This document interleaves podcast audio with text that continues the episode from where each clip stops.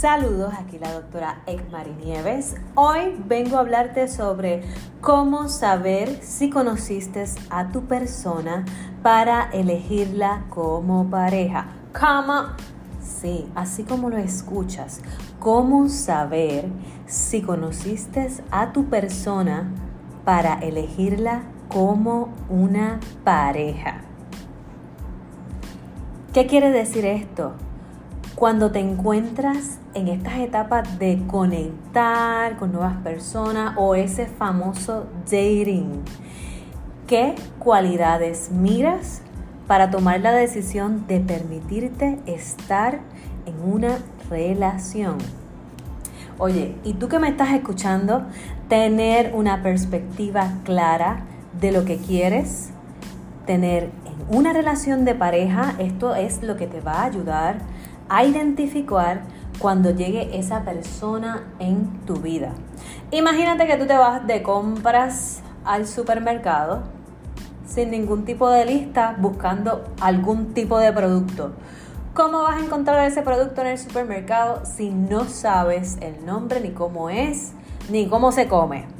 Así que es importante que prestemos atención a esas cualidades de pareja que, ¿verdad? Mm, son esenciales a la hora de encontrarnos y atraer a esa persona que sí queremos en nuestra vida.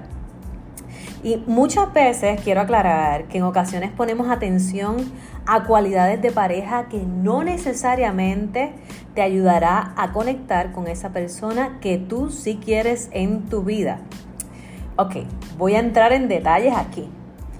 Un debate reciente tanto entre mis amistades, pacientes, familiares es el hecho de conectar con una persona, pero particularmente o conectas por lo emocional o conectas por la parte física.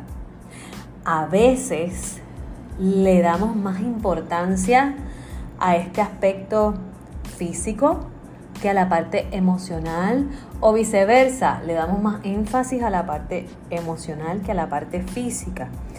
Y aquí de lo que se trata, y esto es un tema que ha causado furor cada vez que lo hablo, porque muchas veces las personas en, en, estos tiempos modernos prestamos mucha atención a lo que es la parte física, a cómo luce ella, a cómo luce él, tanto físicamente, eh, si está fit, si tiene abdominales, si luce bien, si tiene una carita bonita, si eh, físicamente tiene todos esos requisitos de ser alto, alta, guapo, guapa, con un cuerpo espectacular así de curvas y es importante que haya un balance tanto en la parte física como en la parte emocional. Ojo, cuando conoces a alguien con la que puedas conectar tanto física como emocionalmente, la probabilidad es que haya una mayor conexión. Así que las dos son áreas que son bien importantes. Y en ocasiones buscamos a parejas que nutran quizás unas necesidades emocionales que nosotros mismos, que nosotras mismas no podemos satisfacer. Y cuando buscamos o estamos o entramos en relaciones, porque estas necesidades en nosotros o en nosotras están insatisfechas, ojo, hay que tener mucho cuidado. Es importante ofrecerte tú primero estas necesidades para poder acostumbrar a tu cuerpo y a tu mente recibir esto que tú tanto necesitas emocionalmente. ¿Qué es lo que pasa aquí? Que envolverte en relaciones de pareja solamente por el hecho de que, ay, me siento solo, me siento sola, ay, porque se supone que a esta edad yo tengo una pareja, tenga hijos, tengo familia. Eh, esto, ojo, hay que tener mucho cuidado porque quizás nos estamos involucrando con personas que puede esto causarnos el volvernos a replantear y cuestionar nuestras relaciones más importantes en el presente. ¿Y qué quiere decir con esto? Debido a que puedes envolverte en una relación por carencia por lo que a largo plazo esto puede llevarte al desgaste emocional. Y aquí me voy a detener porque a veces estás en relaciones en donde tu mejor energía te la drena esta relación. Porque todo el tiempo en tu mente estás reparando, arreglando a esa otra persona. Y es importante entender que lo que ves es lo que hay. Y muchas veces idealizamos a ese otro o a esa otra porque nos están llenando ciertas necesidades. Pero la realidad es que no es responsabilidad del otro, sino es tu responsabilidad. Y desde una perspectiva abundante en las relaciones, moverte en tu valor es central. Reconoce lo que vales. Sí, y aquí me voy a detener. Tu valor es esencial y eso lo vas a determinar tú. Las cosas que son gratis, a la gente no le gusta. A la gente le gusta a lo que tengo que esforzarme, pasar trabajo, este, estar ahí, dar lo mejor de mí. A eso que tú valoras, que te costó, eso es lo que tú vas a apreciar en tu vida. Por tanto, cuando estés en esta parte de hacer dating, muévete en tu valor. Reconoce lo que vales y lo que puedes ofrecer y traer en una relación. Es central para que te muevas en el espacio de ser tu versión más auténtica y genuina. Y repite, y voy a repetir esto, y es el hecho de que moverte en tu valor es central, porque sabes lo que traes y vas a ofrecer en tus relaciones, tanto de pareja como de amistad. Por tanto, vas a ser tu versión más auténtica y genuina, porque ya estás conectada, conectado con ese valor, con lo que tú eres. Y no es negociable conformarte con menos. Y aquí quiero hacer un paréntesis. Tengo a muchas personas, tanto pacientes, familiares como amistades, que me dicen, es que ella no se da cuenta todo lo que yo hago por él, todo lo que yo hago por ella, que yo me desvivo, hago y deshago por esta persona.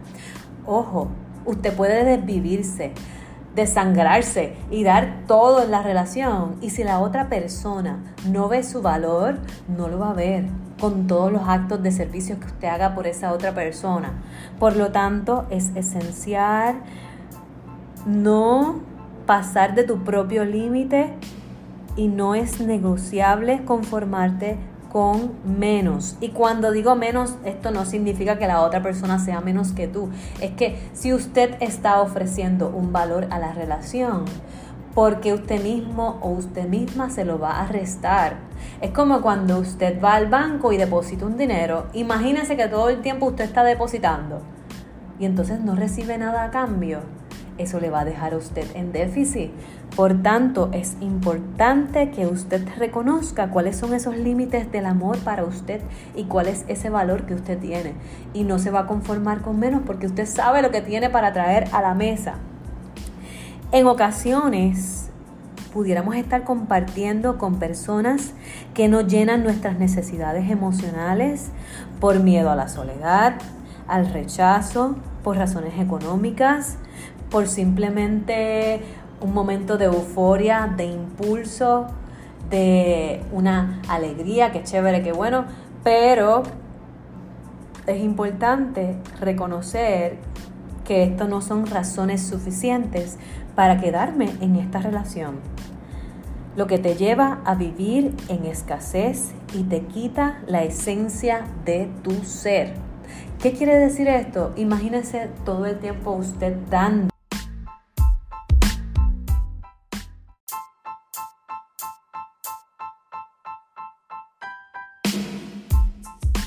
Dando, dando y dando es importante que te posiciones también en una relación en donde sea desde el balance.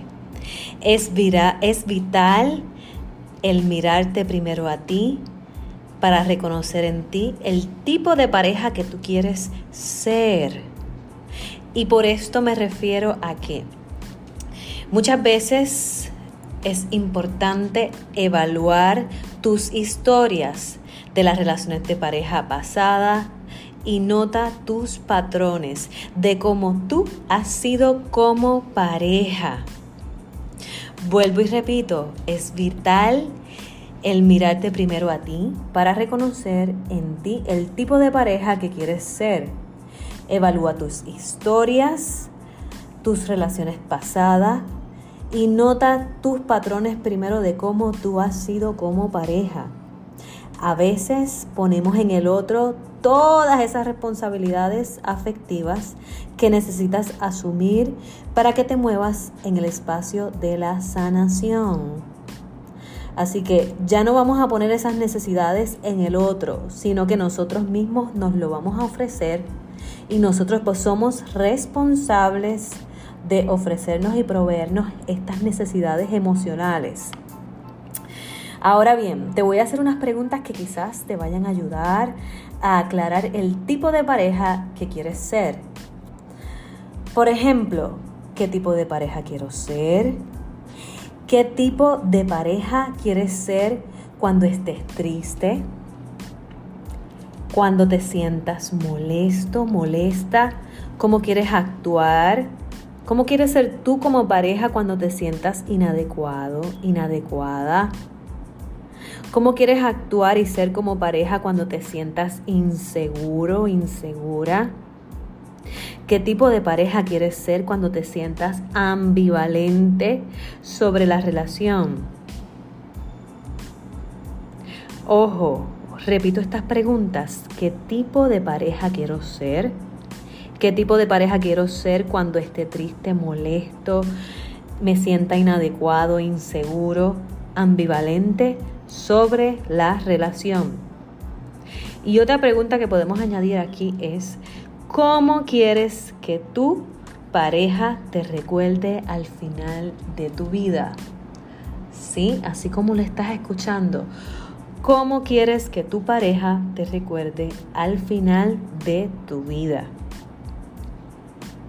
Luego de reflexionar sobre cómo quieres ser tú como pareja, es importante que comiences a actuar desde la persona que quieres ser.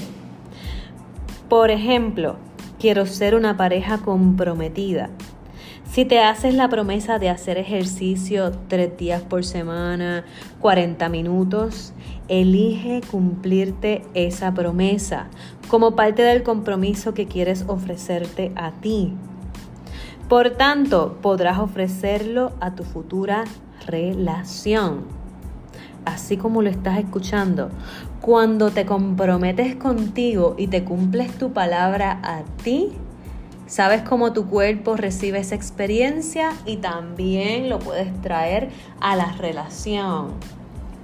Y entonces aquí vamos a ver que las acciones que llevas a cabo te ayudarán a crear nuevos hábitos contigo para ti, para convertirte en esa nueva persona que tú quieres ser primero contigo para traerlo a la relación. Y aquí quiero hacer un paréntesis. Ten la consistencia de practicar este nuevo estilo de vida contigo, pero desde la compasión y el amor. Si no te sale bien las primeras semanas, Sé compasivo y compasiva y perdónate. No seas tan severo, tan severa contigo, sino que perdónate y al próximo día esto es un nuevo comienzo, una nueva forma de actuar hoy y elijo serme fiel a mi palabra, serme fiel a la acción con la que me comprometí, ya sea hacer ejercicio, ya sea decir te amo, ya sea ser amoroso y compasivo contigo primero. Por otra parte, Evaluando el tipo de pareja que quieres en tu vida, es esencial mirar lo que estás buscando. Por ejemplo, ¿qué tipo de pareja quiero atraer? Sí, así como le estás escuchando, ¿qué tipo de pareja quiero atraer? ¿Cómo es esa pareja de tus sueños? Y aquí quiero que te permitas soñar con esa persona que en verdad tú sí quieres como que hay muchas veces que escucho estas historias en los pacientes. Sí, eso le pasan a otras personas, pero a mí no. Sí, otras personas tienen buenas relaciones, pero a mí no. Permítete vivir en ese espacio de que tú eres merecedor y merecedora de amor. Así que desde dentro de lo más profundo de tu ser, ¿cómo es esa pareja de tus sueños? ¿Qué cualidades o características emocionales y físicas tiene esta persona? Aquí es esencial mirar lo que es más importante para ti y hacer un listado de estas cosas. Al hacer esto, se te hará más fácil reconocer a esa persona cuando llegue, porque tienes mayor claridad de lo que quieres y quieres, ¿verdad?, tener en tu vida. Así es que volvemos al ejemplo del supermercado. Cuando vas al supermercado con una lista, ya estás claro de los productos que quieres y cómo los quieres y los puedes reconocer. Y si no tenemos esa referencia, pues cómo nos vamos a dar cuenta, quizás ya el amor de tu vida está ahí al frente de tuyo y tú no lo estás reconociendo.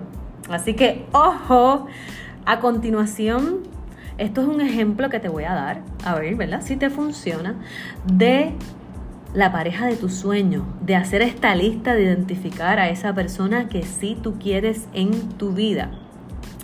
Y vas a tomar un papel y vas a hacer un pequeño listado vas a hacer dos columnas y en una de las columnas vas a escribir cómo quiero que sea la pareja de mis sueños.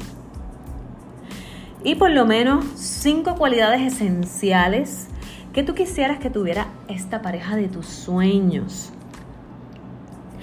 Por otra parte, a tono con esta misma lista, al otro lado de la tabla, en la próxima columna, vas a escribir cuáles son las cualidades emocionales que necesita en esta relación tener esa persona. Por ejemplo, quiero que pienses en las personas en tu vida que te hacen sentir feliz. Mami, papi, hermano, primo, vecino, tío, amigo. Trae estas personas a tu mente y quiero que pienses en estas personas como personas que te den mucha, mucha felicidad. Estas personas que te elevan y que ¿verdad? te hacen crecer. ¿Qué cualidades tú tienes cuando estás alrededor de estas personas? Ojo, esto es súper importante. ¿Qué cualidades tú tienes cuando estás alrededor de estas personas? Y por lo menos escribe cinco cualidades que tú tienes cuando estás en esas relaciones más importantes de tu vida.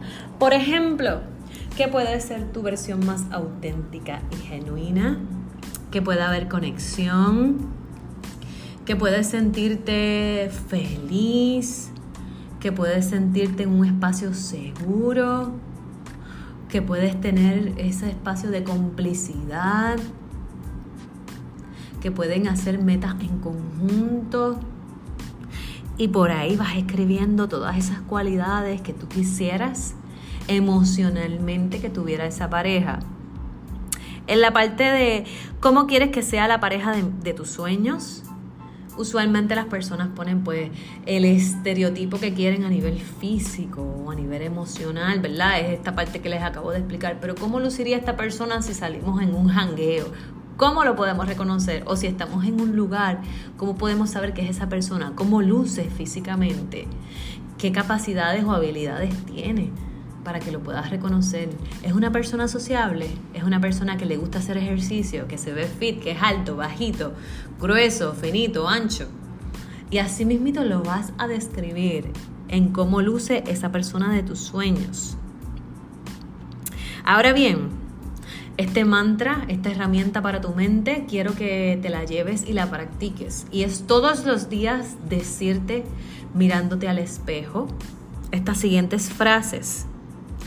Por ejemplo, elijo vivir en mi valor, no me conformo con menos, Número dos, soy merecedor de amor, soy merecedora de amor. Me permito estar en relaciones sanas. Me permito estar en relaciones sanas. Y lo que hemos dicho hasta aquí, repasando lo que estamos hablando, es que es importante cuando estés haciendo dating, conectando con nuevas personas, mirar que haya tanto conexión física como conexión emocional y que dentro de este espacio te muevas en tu valor, en tu versión más auténtica y genuina, que mires el tipo de pareja que tú primero quieres ser, que te comprometas contigo primero a actuar desde esa persona que quieres hacer, comenzar a hacer esas acciones y esos hábitos para poder identificar ese tipo de pareja que quieres en tu vida y hacer este pequeño listado de cualidades tanto a nivel emocional como a nivel de tus sueños, cómo luciría esa persona físicamente o a nivel de cualidades de personalidad. Así que te invito a hacer esta lista, a practicar estas frases mantras de que elijo vivir en mi valor y no me conformo con menos. Soy merecedor de amor, me permito estar en relaciones sanas.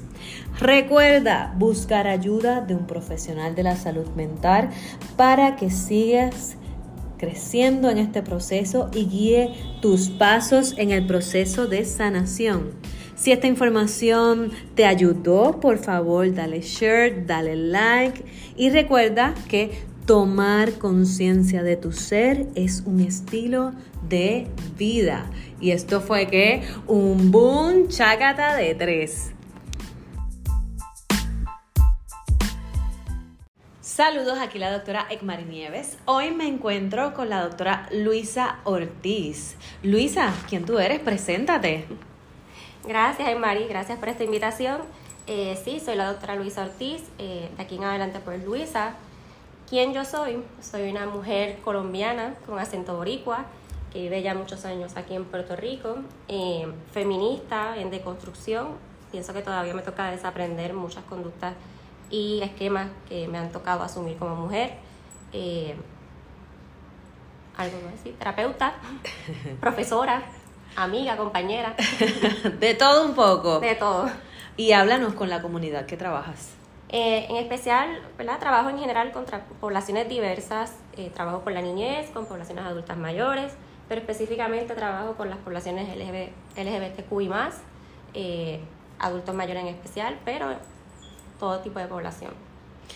Hoy nos reunimos con la intención de tener una conversación y crear este espacio sobre las relaciones que nos merecemos.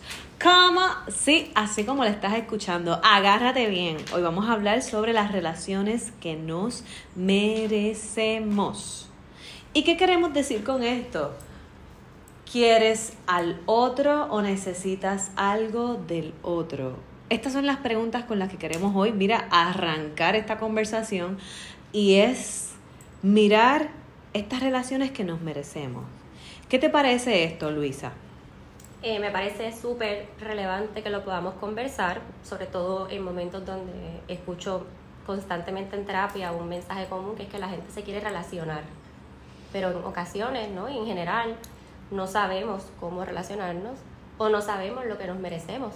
Así que también es una pregunta inicial para comenzar un diálogo personal en cuanto a qué me merezco yo como persona, qué me merezco yo como mujer y qué he aprendido yo sobre lo que me merezco, ¿no? Y en esa parte quiero detenerme porque venimos de un contexto cultural que diferente. Sí, y esta, por lo menos en el contexto de aquí de Puerto Rico, me voy a limitar a esto, es el hecho de merecer en un contexto donde quizás nos hemos criado con esta visión en donde merecer suena demasiado ambicioso y es pedir mucho porque nos han enseñado a servir, a ofrecer, a dar, a negarnos y a ponernos en último lugar. Esto sea hombre o mujer. Y es el tema de que aspirar a algo más es como mucho. Y hablar o empezar esta conversación de relacionarnos o crear relaciones desde lo que nos merecemos. Y aquí es bien importante empezar este tema con también, aparte de lo que estás diciendo, con el tema de nuestro valor.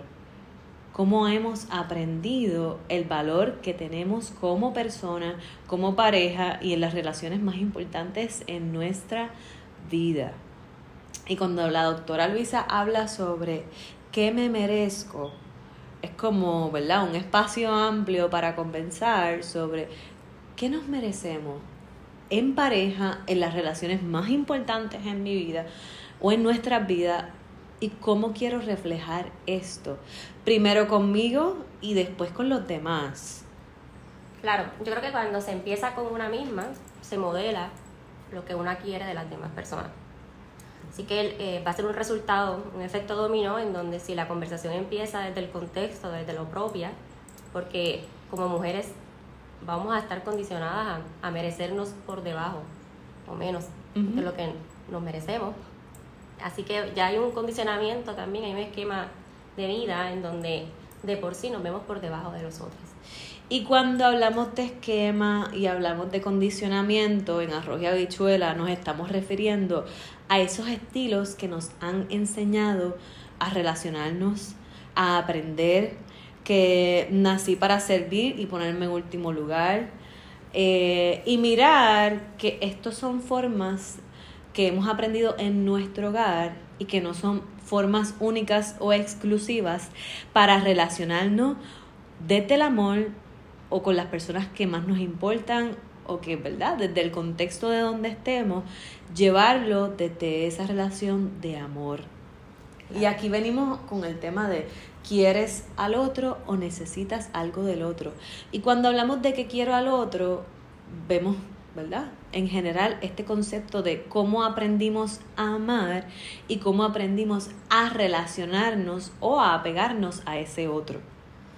Y desde ahí, ¿verdad? Tener esta conversación de qué necesito yo, pero también qué es lo que estoy buscando. Claro. Y muchas veces no sabemos lo que estamos buscando. Eh, y quiero hablarlo también cómo socialmente, desde nuestras identidades, se nos ponen espacios de valor. Porque dependiendo de esos otros apellidos que tengan, ¿verdad? Porque como mujer, yo no solamente soy mujer, soy una mujer colombiana, migrante. Eh, con múltiples experiencias complejas que he vivido que me condicionaron a llevarme a, relacionarme de cierta manera con las personas. Así que esa, esa búsqueda de yo realmente me merezco algo bueno es una pregunta que se construye todo el tiempo. Y de si realmente nos merecemos eso. Porque estamos condicionados nuevamente a estar por debajo de lo que nos merecemos y mucho más cuando hay identidades que socialmente te ponen en esa posición. Y aquí queremos hacer un espacio para entender que quizás estas sean algunas dinámicas de poder, algunas dinámicas de relaciones tóxicas, de relaciones de maltrato, porque ¿verdad? esa es la palabra ahora, relaciones tóxicas.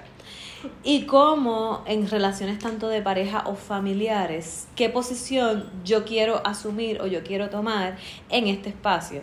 Y entonces es mirar un poco lo que es ese legado del trauma asociado a esas relaciones pasadas. En Arroyo Bichola lo que yo estoy diciendo con esto es, es cómo yo me estoy relacionando en mi presente que está atado a mis relaciones del pasado. Por ejemplo, la relación con mami, con papi o con ese cuidador. Y aquí quiero hablar un poquito sobre lo que es el apego seguro. Un apego seguro es un ambiente familiar de apoyo, es un ambiente de calidez, puedes haber tenido un padre, una madre o un cuidador, pero este cuidador ha estado disponible, presente, accesible y responde a esas necesidades que tú has tenido como niñita, como niño, la mayor, ¿verdad? Parte del tiempo. De forma que esa, ese, ese ser que va en crecimiento, sus necesidades son suplidas por ese padre, por ese cuidador.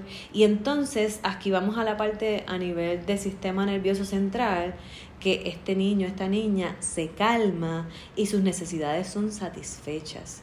Y desde este espacio nos estamos moviendo en un espacio seguro. Esto es verdad lo que cada padre, madre aspira como, ¿verdad? Ideal o para enseñar o relacionarse con sus hijos. O nosotros como adultos o adultas quizás no nos hemos relacionado en estos espacios seguros. Lo estoy mencionando para que usted sepa lo que es un espacio seguro, pero también un estilo de apego seguro. Y entonces, hay otros estilos de apego como lo es el estilo de apego evitativo. ¿Qué quiere decir eso? Que tengo unas necesidades emocionales y quizás mami, papi o el cuidador no estuvo tan presente para ofrecerte esa necesidad emocional que tú tenías. Y desde ahí se construye en la adultez un estilo de pareja o de yo relacionarme como adulto o adulta o en las relaciones en las que estoy. Un estilo de apego ansioso es un estilo de apego en donde buscamos recibir esa calma o que nos calmen y recibir ese amor incondicional, pero cuando ese cuidador no te lo ofrece, se, se, se, manifiesta en ansiedad, en llanto, en dificultades para ese bebé o ese niñito calmarse. ¿Y qué tiene que ver esto en Marí con el tema de ahora yo que soy adulta o adulto en mis relaciones más importantes? Esto es bien importante, el que usted conozca su estilo de apego, porque quizás usted está actuando desde ese apego en sus relaciones más importantes en su vida. Y por último, el estilo de apego desorganizado, que es como una suma de las anteriores. ¿Qué quiere decir eso? Que en algunos momentos me relaciono de forma segura, estoy presente, pero luego evito estar en esa relación, me siento ansioso y me muevo de un estilo de apego al otro y se me hace bien difícil calmarme o crear relaciones estables y prolongadas en la adultez. ¿Y por qué estamos hablando de esto hoy, Luisa y yo? Porque hemos mirado que actualmente, como Luisa mencionaba ahorita, en las relaciones queremos relacionarnos a nivel de pareja, a nivel familiar, desde la salud y el bienestar. Y la sensibilidad. Y la sensibilidad. Y mirarnos desde ahí es una toma de conciencia. Y tener estas conversaciones en voz alta nos ayuda a movernos en ese espacio. ¿Qué crees de esto, Luisa? Acertado, más que acertado. Sí, y voy a hablar desde mi experiencia, desde mi yo. Eh, ¿Cómo identificar mi estilo de apego? Es la primera pregunta. Sí. Y es una pregunta que no se te enseña nunca. O sea, más allá de que tú estudies psicología, tú reconoces los estilos de apego, pero igual en, en clase, ¿no? o algún momento reflexivo, no recuerdo, ahora mismo consciente, en el que yo me haya llevado esa pregunta así a mí misma. ¿Y cuál es mi estilo de apego? Porque seguro no fue. así que empiezo ¿no? a, a, identificar o a preguntarme cómo, cómo yo me relaciono con las demás personas, cómo yo me apego desde mis propias experiencias, desde mis propias identidades que me definen como mujer feminista, colombiana, inmigrante, eh, etc. etc ¿no?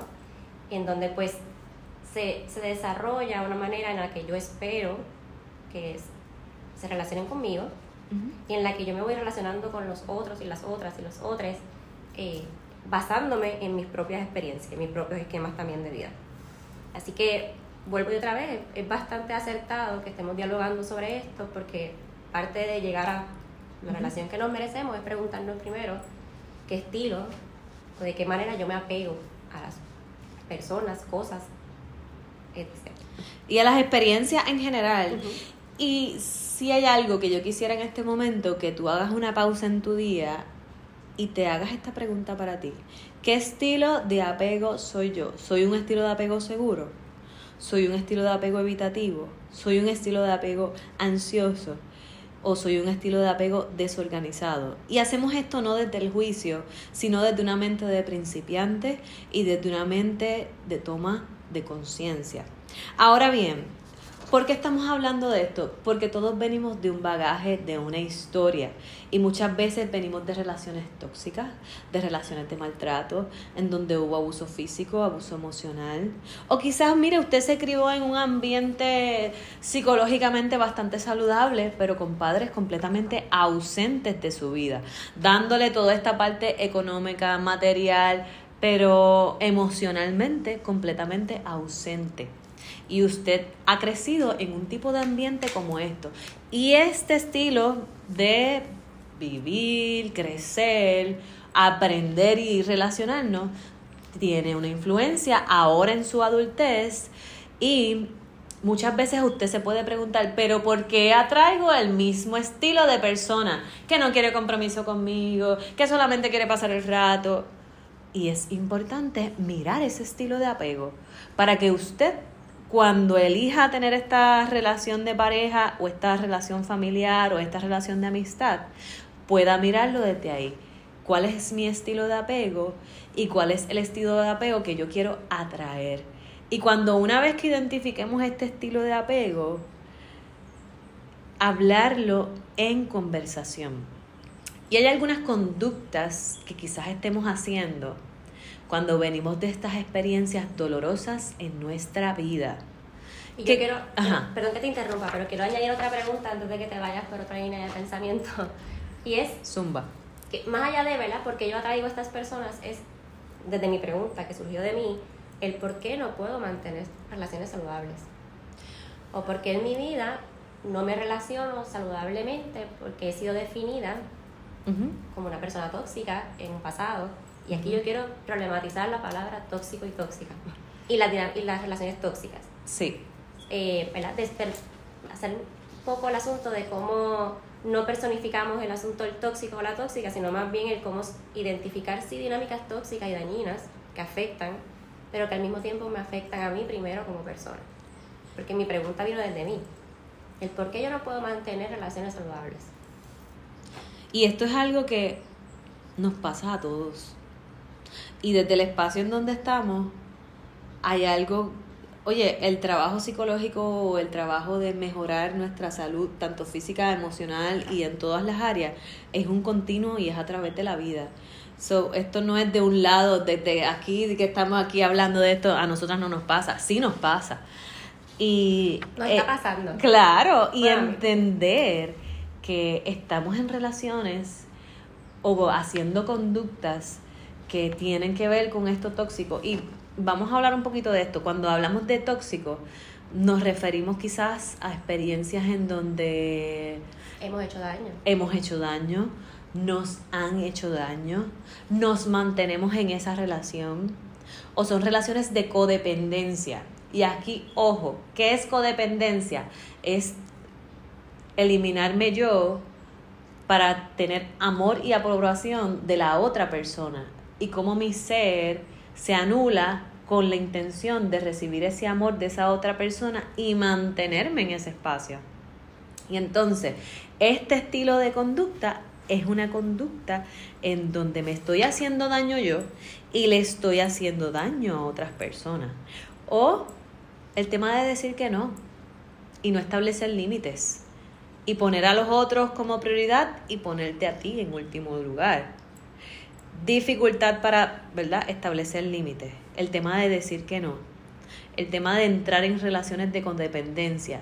Y aquí hay una sobrevaloración en la cultura de estar en relaciones de codependencia porque se supone que yo me quede aquí porque, porque, lo amo. porque la amo, porque lo amo, porque tengo que luchar hasta lo último.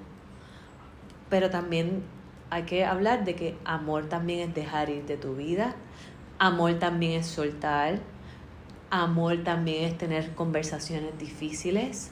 Amor también es movernos a espacios seguros y tener este tipo de conversaciones que nos sanan, pero a la misma vez nos confrontan con nuestra realidad. ¿Quién quiere mirarse al espejo y verse los chichos? Nadie. Nadie quiere mirarse al espejo y verse los chichos. Gracias. sí, hay personas que se quieren mirar y verse los chichos y se pueden abrazar también.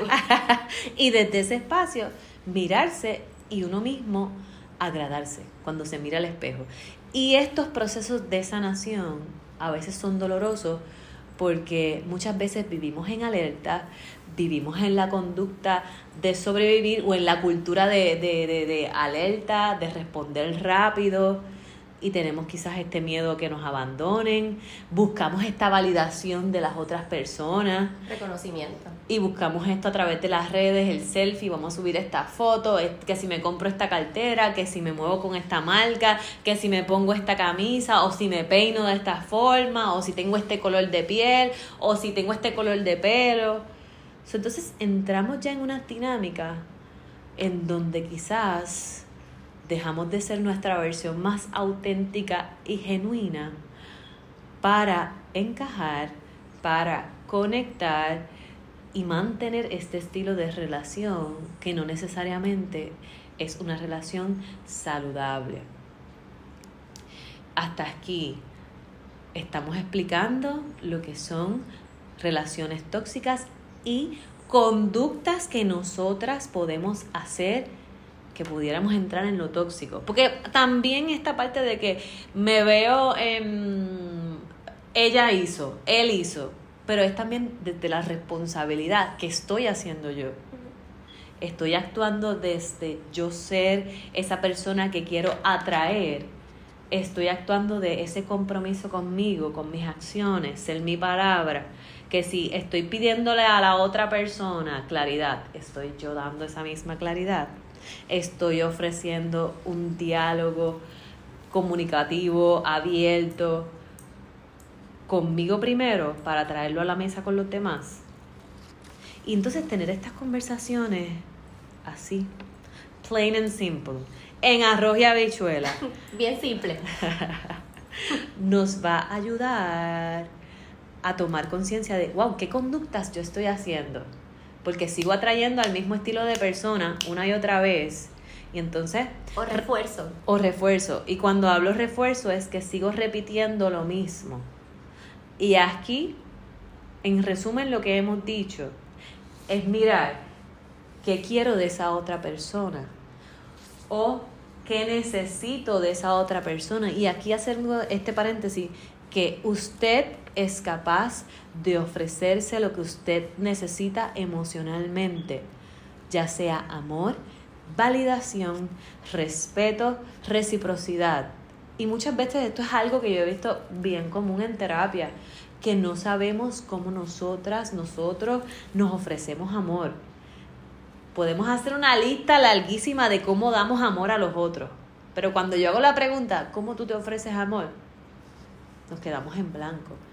Y es tomar conciencia de cómo yo me estoy ofreciendo amor y cómo yo estoy haciendo quizás estas conductas de arreglar, de salvar o rescatar a los demás y movernos a espacios más sanadores con conductas alternas en congruencia con nuestros valores y con la vida de nuestros sueños y con la vida de las relaciones que sí queremos, desde la salud y el bienestar. Un ejemplo sencillo, cuando tenemos estas conductas de arreglar al otro, salvar o rescatar, ah, pues entonces una conducta alterna, ¿cuál sería? Pues cuidarme a mí, ponerme a mí como prioridad, escuchar mi cuerpo, entender lo que yo quiero y necesito. Pero esto nos toma tiempo, esto no es a las millas ni a rápido. ¿Qué piensas de esto, Luisa? Un montón de cosas. Eh, que a veces no es tan fácil tampoco creerse que uno es capaz de amar saludablemente. Eh, esa creencia hay que desaprenderla de cierta manera y también el, Espérate, espérate, espérate, me quiero quedar ahí. Y esto es algo que dicen muchos pacientes, que no se sienten merecedoras o merecedores de amor, porque eso es lo que han aprendido en su casa. Entonces dan amor a los demás, pero no se sienten que merecen recibirlo que merecen estar en espacios de amor y sanación, porque no lo han aprendido en casa, pero sin embargo lo saben dar a los demás. O no tanto que no lo reciban, sino más bien la experiencia ha sido ¿verdad? diferente para poder definirlo como tal. Y desde esa experiencia, ¿cómo se define amor? Porque el amor también pues hay que liberarlo, de cierta manera, de esa definición romántica, en donde hay un solo concepto de amor, pero no, no es ese solo concepto de amor, sino más bien uno, una se ama desde su propia definición, afirmando y aceptando que hay espacios difíciles, ¿verdad? De reparar. Eh, creo que el, llegar a la pregunta de si me merezco amor es bien difícil. Sí. Y afirmarla. Porque nuevamente volvemos al asunto, al, al crecer en un espacio todo el tiempo en donde la experiencia te diga, tú no te mereces esto. Invalidante. Sí, invalida. Entonces, invalida mucho de lo que uno quiere creer, invalida mucho de lo que uno quiera trabajar en una misma y pues moverse hacia eso o desaprender eso. Y voy a añadir a lo que estás diciendo, Luisa. Es como yo internalizo esto. ¿Qué quiere decir esto? Que en mis pensamientos, ah, pues yo no me merezco amor, pues entonces me conformo con lo mínimo porque eso fue lo que me enseñaron en mi casa. ¿Y cómo se traduce eso en la adultez? Ahora bien, es importante reconocer cómo esto se traduce en la adultez, el tu ser merecedor, merecedora de amor. ¿Qué quiere decir esto? Que es importante sacar espacios como esto que estamos haciendo Luisa y yo para reflexionar y entender mi cuerpo, mis pensamientos, mis emociones y empezar a actuar desde lo que realmente yo quisiera tener nuevo en mi vida. Y cuando no estamos acostumbradas o acostumbrados vivir desde el espacio de merecer, entonces nos tenemos que sentar a nosotras mismas y nosotros mismos ofrecernos ese amor, tener ese momento de empatía con nosotras y decir, oh wow, esto fue mi historia, esto fue lo que yo viví, pero yo elijo conscientemente de ahora en adelante actuar con la conciencia de que no recibí quizás esto amor o no tuve referencia de estas relaciones, pero elijo conscientemente moverme a este nuevo espacio. Y desde ahí comenzar a construir. ¿Qué más querías añadir, Luisa? Quiero tomar la palabra reconocer como una parte de reconocer. Es una, una vuelta, ¿no? De volver a conocernos eh, y reconocernos dentro de ese espacio, ¿no? Este, en cuanto a, nuestras experiencias, en, cuanto a nuestra vida. Quiero añadir que más allá de, lo que aprendemos en nuestra casa, hay otros sistemas ¿no? dinámicos o instituciones que nos enseñan a también a ser merecedoras o merecedores de lo que merecemos o no merecemos. Así que no solamente en las dinámicas familiares, sino dinámicas académicas, laborales, sistémicas, etc., las que usted quiera añadir. Eso te define y define eh, ese reconocimiento en el que una pueda estar. Pero llegar ahí nuevamente eh, puede ser... La gran pregunta es cómo llegar ahí. ¿Cómo llegar ahí sin tener conversaciones difíciles con una misma? ¿Cómo llegar ahí desde un espacio seguro de acompañamiento en el que podamos reconocer esas necesidades básicas o esos estilos que nos han llevado ¿no? a pegarnos eh, a personas o, o dinámicas que nos han hecho daño? Y por tanto, reconocer que hay que, algo que reparar. más allá de sanar. Aprender y desaprender. Exacto.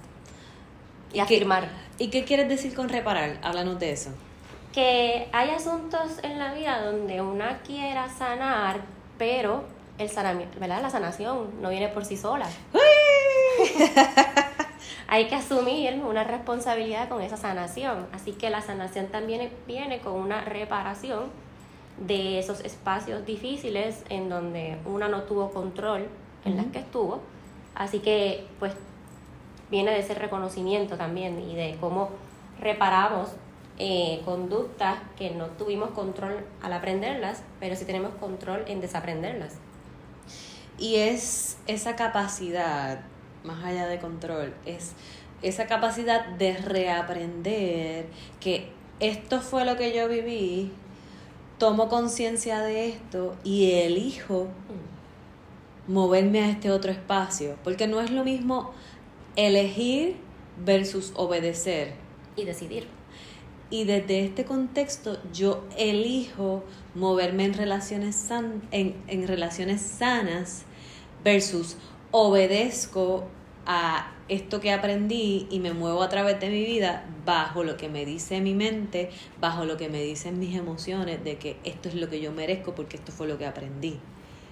Y tomar conciencia, esta misma estrategia que les acabo de decir, les va a ayudar a mirarse y es tomar una pausa Y en ese momento, ok, ¿estoy eligiendo o estoy obedeciendo?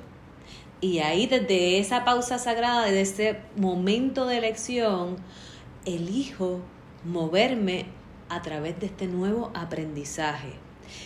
Y reaprender conductas implica que no voy a ser perfecto, no voy a ser perfecta, voy a cometer errores y es ser amoroso, amorosa, compasivo, compasivo conmigo y entender que esto no va a ser un proceso lineal, sino que va a ser un proceso en donde hay que amoldear y reamoldar hasta que logremos, ¿verdad?, llegar a ese nuevo espacio que queremos estar pero no va a ser perfecto y no va a ser lineal, nos va a tomar tiempo. En arroz y habichuela, ¿qué quiero decir? Si yo estoy acostumbrada a autosacrificarme y a rescatar y a salvar a los demás, implica que la, estoy tomando conciencia de que yo no me quiero posicionar en relaciones en donde yo esté haciendo esto. Ah, pues espérate, pausa sagrada, momento de elección, cuando me vea que voy a rescatar a alguien o arreglar a la otra persona, espérate,